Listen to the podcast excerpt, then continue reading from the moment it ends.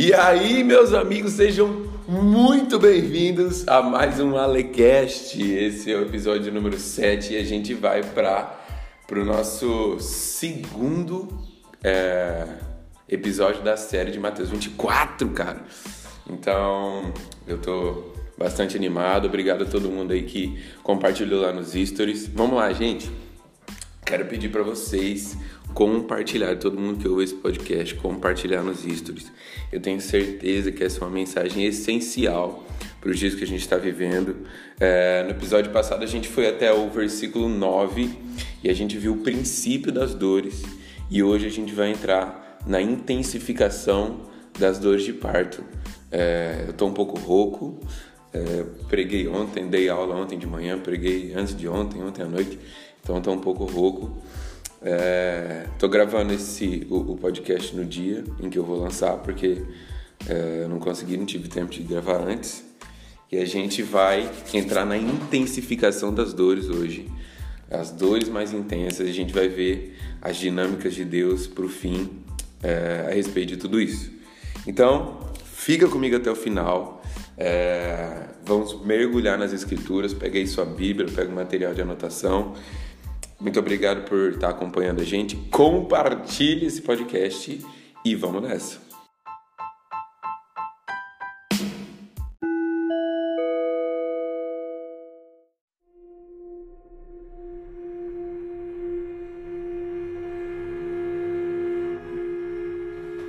Bom, galera, vamos lá.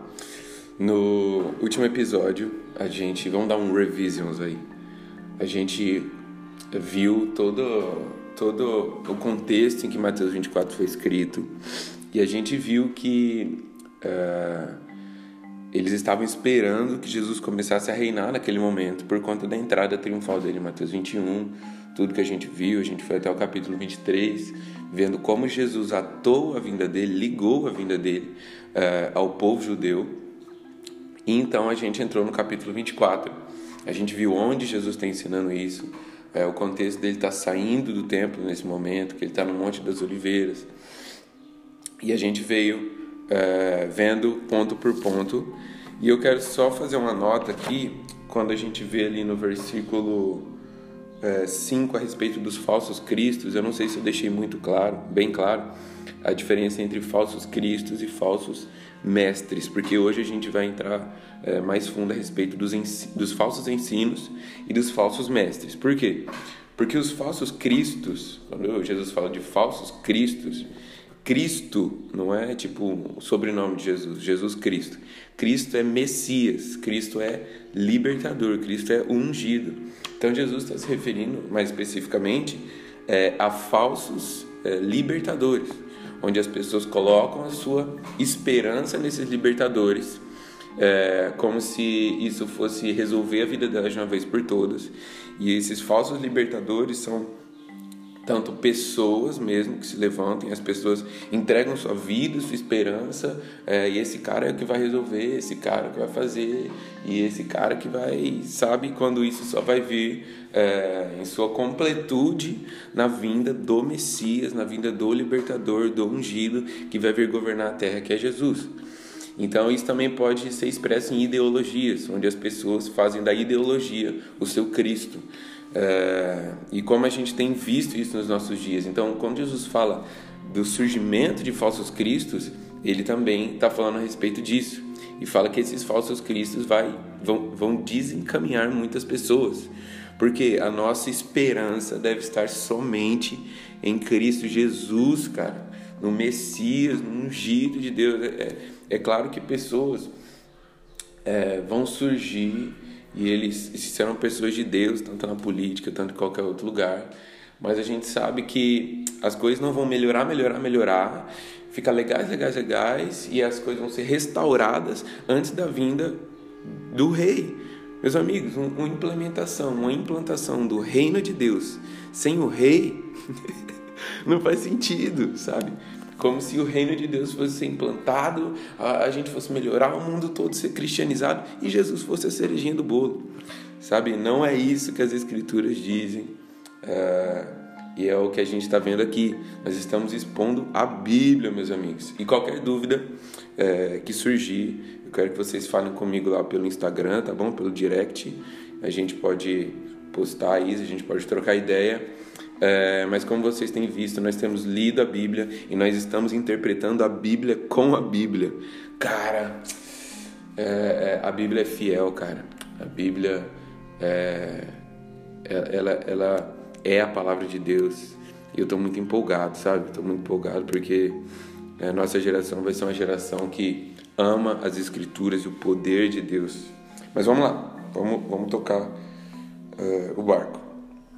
Então, a gente viu tudo isso, a gente viu os sinais do princípio das dores que Jesus falou.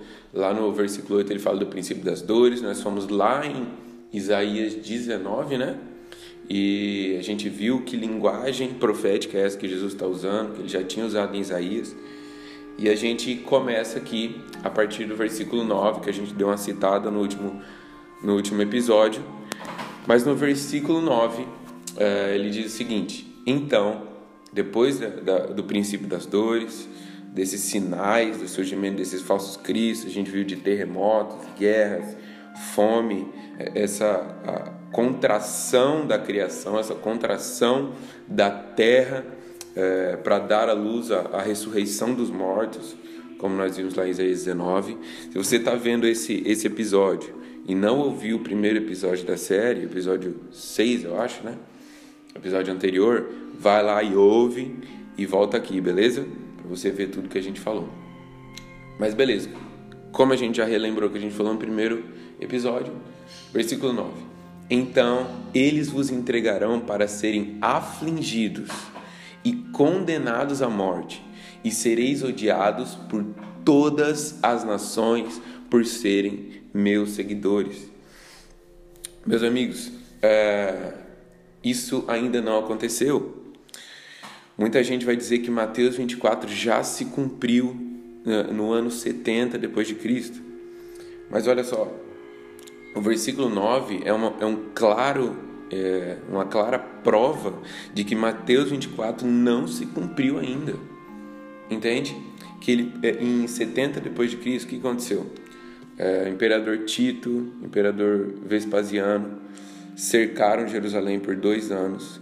Eles invadiram Jerusalém destruíram o templo, destruíram Jerusalém. Flávio Joséfo, um historiador do primeiro século, ele vai dizer quão grande foi essa aflição, quão grande foi essa angústia que aconteceu em 70 depois de Cristo. Mas, meus amigos, por pior que tenha sido, é, não foi o cumprimento total de Mateus 24. Ao longo da história, nós podemos ver é, como, como que o início do cumprimento das profecias, mas não a consumação total delas. Entende?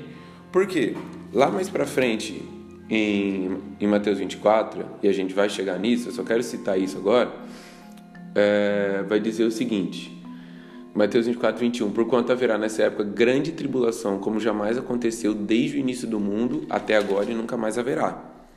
Depois de 70 depois de Cristo, é, o próprio povo judeu passou por uma aflição pior, que foi o Holocausto, onde 6 milhões de judeus foram mortos.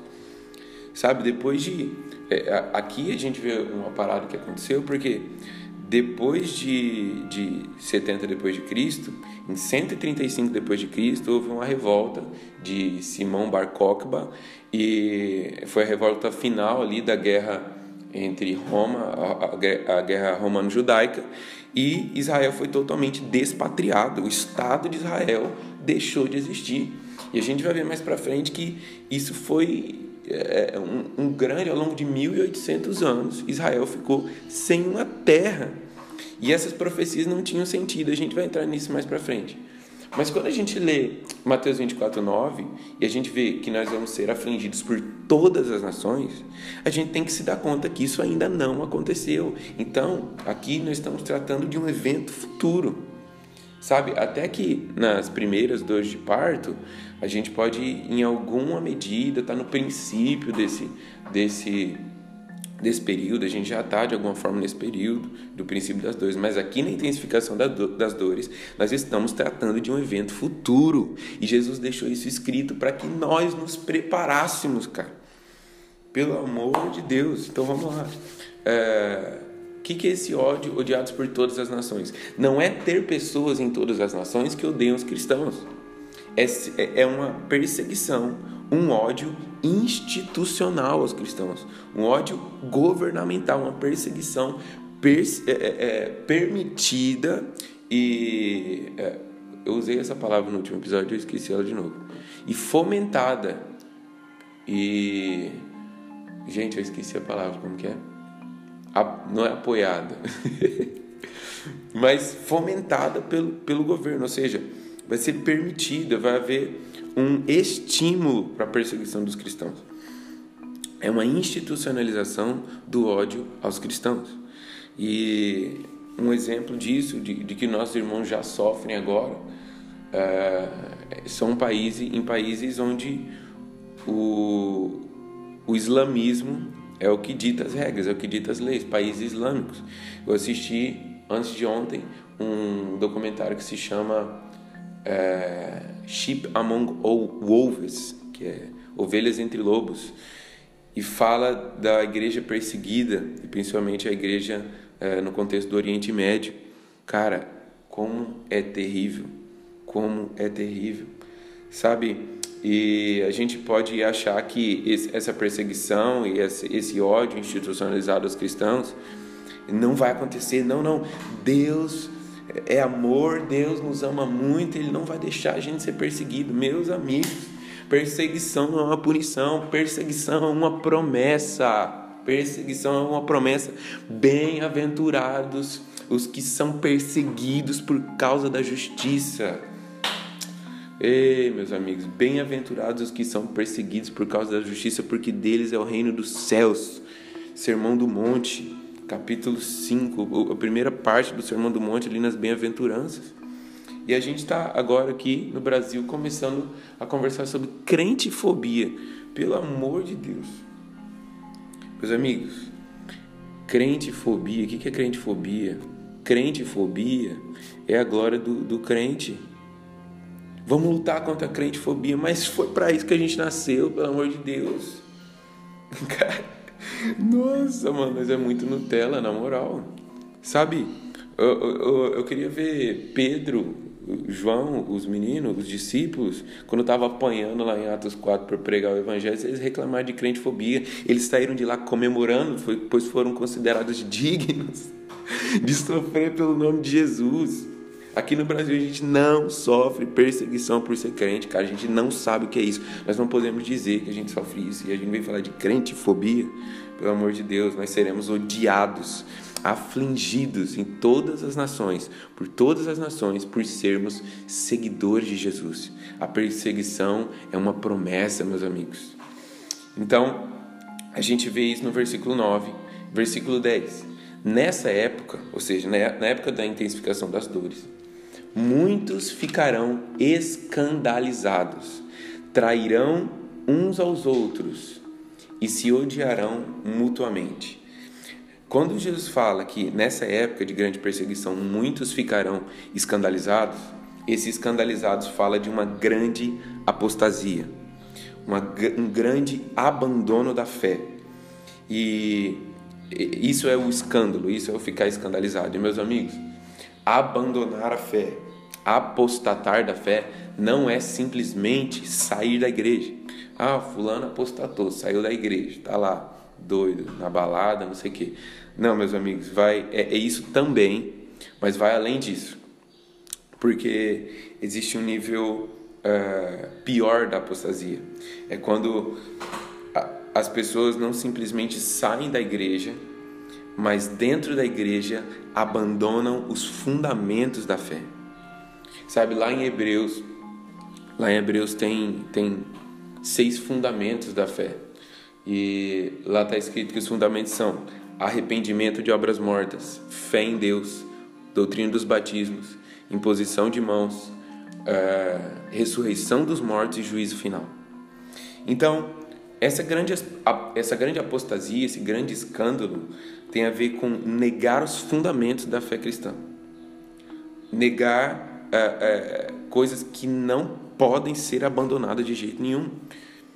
E, por exemplo, quando nós abandonamos é, a doutrina do arrependimento, isso, isso leva a uma apostasia da fé. Quando você vê alguém negando que, é, não, nós não precisamos de arrependimento, e é uma mensagem linda, é uma mensagem motivadora, uma mensagem que fala o nome de Jesus, que fala sobre Jesus, que parece ser cristocêntrica, mas não é. Nega o arrependimento. E o problema, isso eu ouvi do Canta no Retiro One, cara, isso é muito forte, porque é, desse, desses seis fundamentos que começam no arrependimento e termina no juízo final, se eu nego, se eu tiro a doutrina do arrependimento, que ninguém precisa mais se arrepender, eu também tiro a doutrina do juízo final. se eu não tenho que me arrepender, se é, é, é, é, eu não preciso me arrepender do pecado, eu não preciso nascer de novo. Então, por que, que vai haver um julgamento final? Se eu tiro o arrependimento, eu tiro o juízo final. Então, a pregação passa a ser que no final Jesus vai dar um jeitinho de salvar todo mundo, e o nome disso é universalismo, heresia, velho. Tá ligado? Então, por exemplo, um fundamento, um fundamento da fé que pode ser negado é, nesses dias, já está começando a ser a divindade de Jesus. Jesus não é Deus, a gente vai ver isso eh, no próximo versículo também, na pregação dos falsos mestres. Jesus não é Deus. Se você for pregar para um, para um muçulmano, ele a, a principal é, a principal como é o nome? Principal argumento quando você fala que Jesus é Deus, Jesus é o filho de Deus, é Jesus, Deus não tem filho. Jesus é um profeta. Jesus não é Deus. Sabe, eles consideram Jesus como um profeta, mas eles não consideram Jesus como Deus. Outra coisa, doutrina da santificação é base, sabe? Outra coisa, Deus como Criador.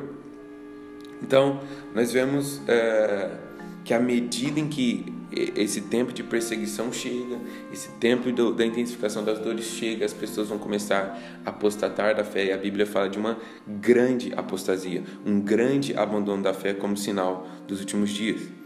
E depois disso, no mesmo versículo, a gente leu que trairão uns aos outros e se odiarão mutuamente. Isso fala de uma cultura de traição e ódio. Aumento exponencial do divórcio, da violência, é, é uma, uma, uma desestabilização geral da família. Então, sabe, é, é, dentro das famílias, aumentando o ódio, aumentando é, a traição, aumentando quebra de aliança, e isso sendo expandido para a sociedade, um ódio cada vez maior de um grupo contra outro grupo, de um, de um lado contra outro lado, de uma ideologia contra outra ideologia. Isso tende a aumentar cada vez mais. Versículo 11. Então, olha só, cara, isso é muito louco, é uma sequência. Então, numerosos falsos profetas surgirão e enganarão a muitos. Aqui que eu quero entrar. Porque nós vimos sobre falsos cristos, falsos libertadores, líderes que, que as pessoas colocam a sua esperança, que vão libertar o povo de uma vez por todas e tal, tal, tal. E aqui um surgimento de falsos profetas. Cara, uh, nesse surgimento de, de falsos profetas e falsos mestres, eu quero que a gente vá em alguns textos na Bíblia. O primeiro texto que eu quero abrir está lá em Judas 4. Judas só tem um capítulo, então Judas, versículo 4, lá no finalzinho da Bíblia, antes de Apocalipse. Judas 4, olha só. Olha o que está escrito aqui em Judas 4 por coincidência desapareceu da minha Bíblia. Olha lá. Uh, porquanto certos indivíduos cuja condenação já estava sentenciada há muito tempo infiltraram-se em vossa congregação com toda espécie de falsidades. Essas pessoas são ímpias e adulteraram a graça de nosso Deus em libertinagem e negaram Jesus Cristo como nosso único e soberano Senhor. Cara, olha isso. fala que falsos mestres, certos indivíduos, cuja condenação está sentenciada há muito tempo, infiltraram-se. Não é que os caras chegaram gritando no meio da igreja, estão infiltrados no meio da congregação. Jesus está falando de gente infiltrada, espiões. E o que, que esses caras fazem? Eles estão infiltrados com toda espécie de falsidade, ou seja, falsos ensinos. Esses caras estão simplesmente no meio da igreja, estão ensinando dentro da igreja, estão ensinando a igreja. E, e aqui, como a gente está na era da, da internet, isso não fala somente com respeito à igreja local, esses caras estão infiltrados no YouTube, meu amigo. E eles estão com toda espécie de falsidade. Qual é a característica do ensino deles? Eles adulteraram a graça do nosso Deus em libertinagem. Então eles pegaram a, a, a mensagem da graça, a graça que é bíblica, a graça que é de Jesus. Nós somos salvos pela graça, mediante a fé. É, aqui, é, quando a gente faz um contraponto à, à heresia da hipergraça, nós não, não estamos anulando a graça de Deus, longe disso, está doido. Nós estamos é, é, é, pregando, colocando um contraponto com relação a, esse adu, a essa adulteração da graça de Deus que Judas está falando e transformar a graça em libertinagem. Sabe a galera lá é, de, de Romanos 6 que fala: Paulo, se a graça é exaltada no pecado, então bora pecar, meu filho. bora pecar para que a graça seja ainda mais exaltada, sabe? É os caras que continuaram é, nesse pensamento. Então, olha só. Isso aqui é uma negação da doutrina, da base da nossa fé, da santificação um adultério, uma, adu uma adulteração, na verdade, da graça de Deus. E ele fala sobre negar Jesus Cristo como único e soberano Senhor, tirar Jesus do centro do Evangelho. Isso fala sobre colocar o homem no centro do Evangelho, colocar o eu no centro do Evangelho, negar Jesus como único e soberano Senhor. Esse é o texto de Judas 4. Outro texto que eu quero abrir com vocês é de 1 João 4, 1 e 2. Olha isso. Amados, não deis crédito a qualquer espírito, antes, porém, avaliai com cuidado se os espíritos procedem de Deus. Avaliai com cuidado se os espíritos procedem de Deus, porquanto muitos falsos profetas têm saído pelo mundo. Deste modo podeis reconhecer o Espírito de Deus. Todo espírito que confessa que Jesus veio em carne é de Deus. Cara, outro ponto do ensino é, a negação de que Jesus veio em carne. É, é, é, existia uma heresia, é uma heresia do primeiro século, se eu não me engano, que se chamava docetismo. E o docetismo dizia que Jesus ele não tinha um corpo humano. Meu Deus. Cara, vem comigo. Eles dizem que Jesus não tinha um corpo humano. Ou seja, se Jesus não tinha um corpo humano, a cruz foi uma grande atuação. Jesus era um ótimo ator. A cruz foi um, um, uma grande atuação dele, uma grande mentira. É, mas no que implica o ensino do, do docetismo de que Jesus não tinha um corpo humano? Eles falavam que Jesus parecia ter um corpo humano, mas Jesus era um espírito. Jesus não encarnou, Jesus não veio em carne, parecia que ele tinha vindo em carne. O que, que isso implica? Ah, eu posso fazer o que eu quiser com o meu corpo, o importante é a santificação do meu espírito. Eu, eu, eu, posso, eu posso fornicar com o meu corpo, o importante é o interior. Eu posso mentir com a minha boca, porque o importante é o interior. O importante é o espírito, meus amigos. É, vocês estão entendendo o que isso implica? Como o docetismo tomou uma outra forma e é, é, existe também uma negação da humanidade de Jesus. Como se Jesus é, não, não fosse aquele sumo sacerdote de Hebreus 4 que nós podemos nos achegar porque ele foi tentado em tudo e não pecou. Jesus foi tentado em todas as coisas e não pecou. Um sumo sacerdote que, está é, sentado no trono da graça, que passou pelas mesmas coisas que nós, porque ele foi 100% homem. Jesus é 100% homem. Hoje, é, sentado à destra de Deus, Jesus está num corpo humano que tem as marcas da cruz. Porque depois de que Tomé tocou nele lá em João 20, ele sobe aos céus lá, como está descrito em Atos 1, com o mesmo corpo que Tomé tocou. Ele é o primeiro que João deitou no peito dele, mas ele também é o último, aquele com olhos com chamas de fogo, mas ele é o primeiro. Jesus, homem, um judeu de 33 anos. É isso que nós vamos ver. Entende? Olha só, João continua e diz o seguinte: Mas todo espírito que não confessa Jesus não provém de Deus.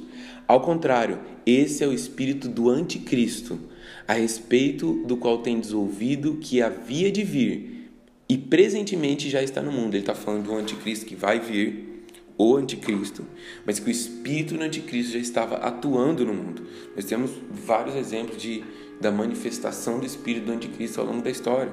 Por exemplo, em Nero, em Hitler e, e tantos outros que desempenharam, eh, foram aí é, usados pelo espírito do anticristo, mas no final vai vir o anticristo, como João está falando. E o último texto para a gente tratar desse assunto de, do, dos falsos mestres, em 2 Pedro 2, um pouquinho mais para trás, 2 Pedro 2. Assim como no passado surgiram falsos profetas entre o povo, da mesma forma haverá entre vós falsos mestres, os quais introduzirão dissimuladamente. Lembra lá em, Judas que a gente viu que eles eram infiltrados. Aqui em 2 Pedro ele está ensinando como os falsos mestres, os falsos profetas se infiltram. E é de forma dissimulada, forma fingida, de uma forma uh, uh, sorrateira, dissimuladamente. Introduzirão heresias destruidoras. Cara, sabe é, essa parada, quando a gente fala de heresia, a gente não tá, não, não tá tratando um bagulho, sabe, querendo ser chato. A Bíblia está me falando que heresia é destruidora, velho. Sabe por quê? Porque você começa a pisar num terreno que parece firme, mas em pouco tempo ele desaba, porque ele não está construído sobre os fundamentos do Evangelho. Sabe, passa uma sensação de segurança você começa a, a, confiar naquela mensagem, mas em pouco tempo ela vai desabar porque elas são destruidoras. Olha só, até ao cúmulo de negarem o soberano que os resgatou, atraindo sobre si mesmos repentina destruição. Entende? Versículo 2: Muitos seguirão seus falsos ensinos e práticas libertinas, e por causa dessas pessoas haverá difamação contra o caminho da verdade. Mas Pedro, me fala aí, por que, que esses caras são movidos? O que move eles? Qual é o combustível deles? Versículo 3: Movidos por sorte da ganância. Tais mestres os explorarão com suas lendas e artimanhas. Todavia, sua condenação desde há muito tempo paira sobre eles e sua destruição já está em processo. Cara, é muito sério essa parada de falsos ensinos, falsos mestres. Por isso, lá em Tiago 3,1, Tá um texto, um dos textos que mais me causa temor, um dos textos que mais me, me faz tremer, meus amigos. Que não queiram muitos dentre vós serem mestres, porque os mestres serão julgados com maior rigor. Os mestres, nós temos cachorro clamando ali, contritos, quebrantados, não sei se vocês estão ouvindo.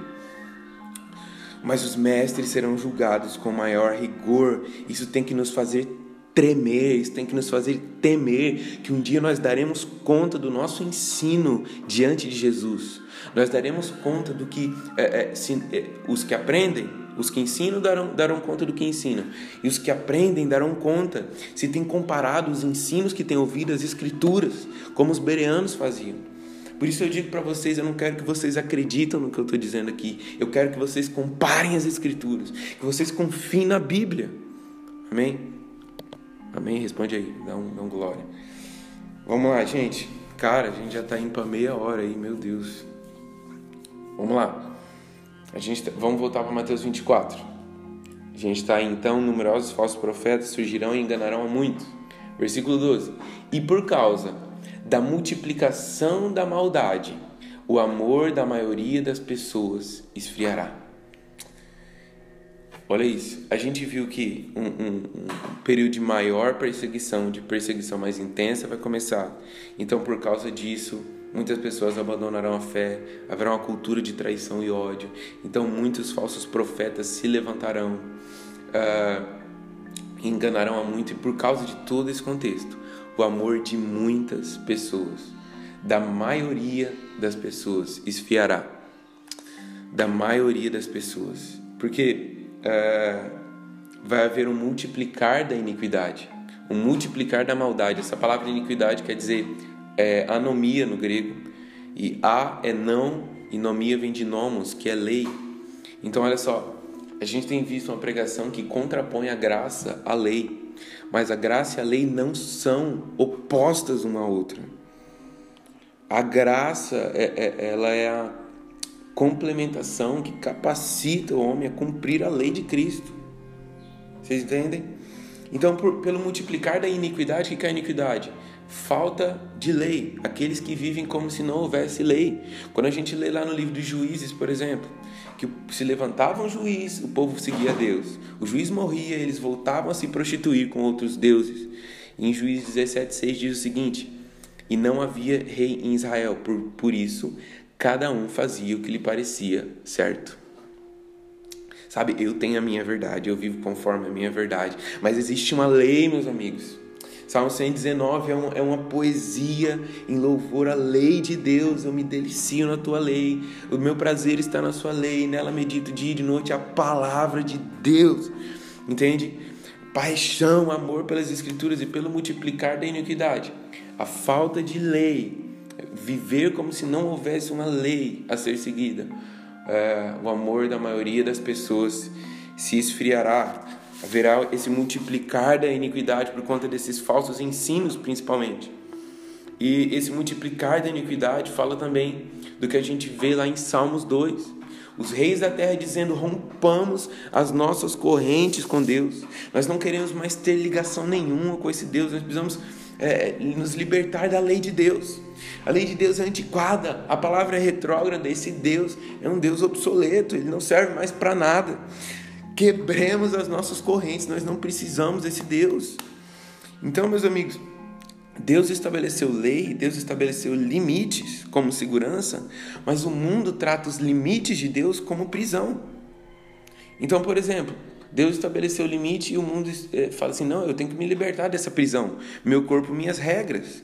Então, uma cultura de aborto, uma, uma agenda liberal, uma cultura é, onde uh, o homossexualismo e, e, quando a gente se posiciona contra esses esses assuntos, essa agenda liberal, essa agenda progressista, é, justamente por isso nós também seremos perseguidos, sabe? Nós seremos tratados como retrógrados, mas uh, Deus estabeleceu uma lei e a lei de Deus são limites de segurança e não prisão, sabe?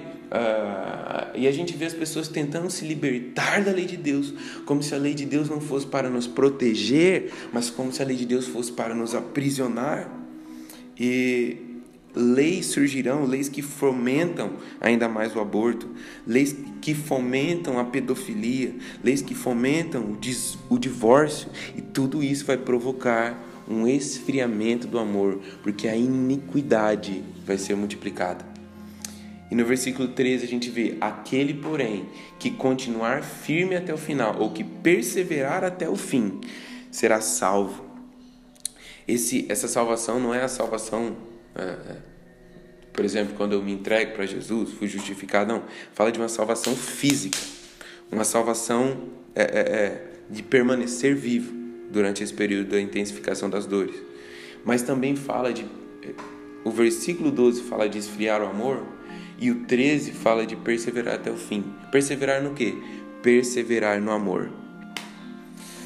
Cara, por mais que a perseguição esteja aumentando, as leis todas se voltando contra o cristianismo, nós precisamos perseverar no amor. Jesus falou para nós amarmos os nossos inimigos, nós orarmos por ele e amarmos a eles. Nesse contexto de sofrimento, o nosso dever continua sendo amar os nossos inimigos, cara.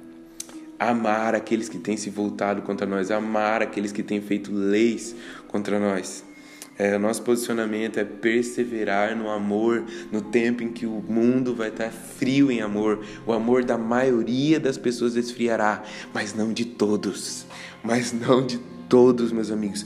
No momento em que a, a, o amor maioria, da maioria das pessoas vai estar se esfriando, o nosso amor estará aumentando, a nossa paixão estará mais fervente, mais ardente do que nunca.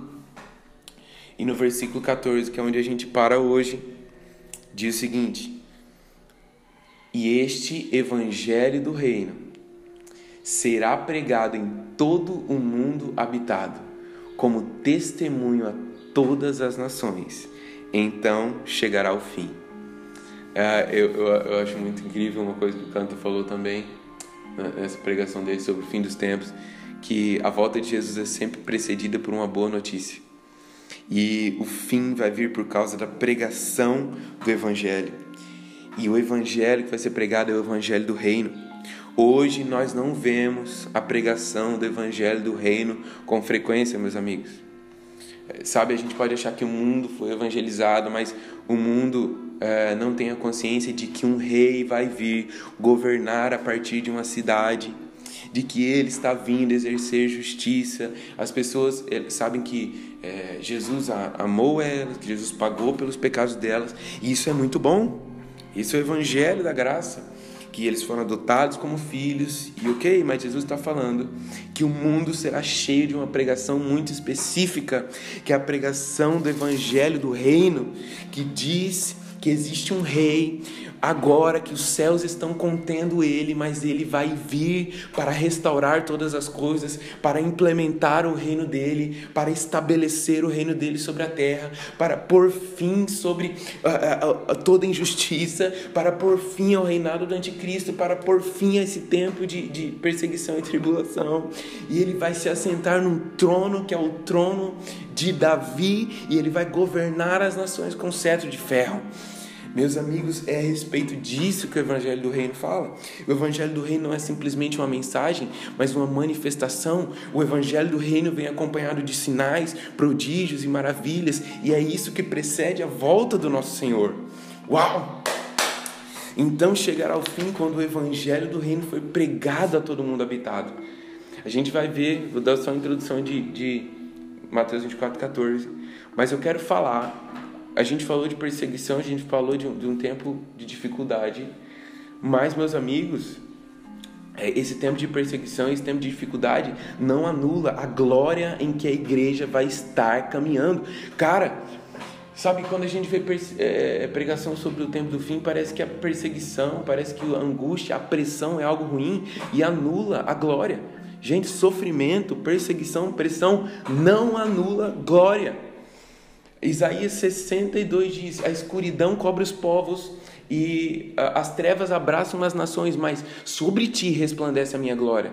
No momento de maior trevas do mundo, também será o maior momento de glória da igreja. Fala para mim. Em Atos tinha perseguição, em Atos tinha martírio, em Atos tinha pressão, mas fala para mim, em Atos tinha avivamento, em Atos tinha sinais, prodígios, maravilhas, em Atos tinha mortos sendo ressuscitados. É disso que se fala, meus amigos. A igreja de Apocalipse será uma igreja de Atos global. Vamos lá, vamos lá. Em Mateus, é, é, em Apocalipse 14 fala é, de um anjo que porta o evangelho eterno. E eu sei que por exemplo, Leandro Vieira ensina uma diferenciação entre o Evangelho da Graça, o Evangelho Eterno e o Evangelho do Reino. Eu até é, encorajo vocês a assistir isso, tem no YouTube. É, mas eu, eu quero associar esse Evangelho Eterno ao Evangelho do Reino. Fala de uma liberação de poder para anunciar, uma revelação mais intensa. E no episódio que vem, eu quero falar do avivamento, do poder de Deus, do maior avivamento da história que vai acontecer durante esse período de grande tribulação. É sobre isso que a gente vai falar. Eu quero encerrar hoje. Eu espero que vocês tenham sido edificados. Obrigado quem ficou até o final. E, cara, eu amo. Eu amo as Escrituras. Eu amo o que Jesus está fazendo. Eu amo o que Ele vai fazer.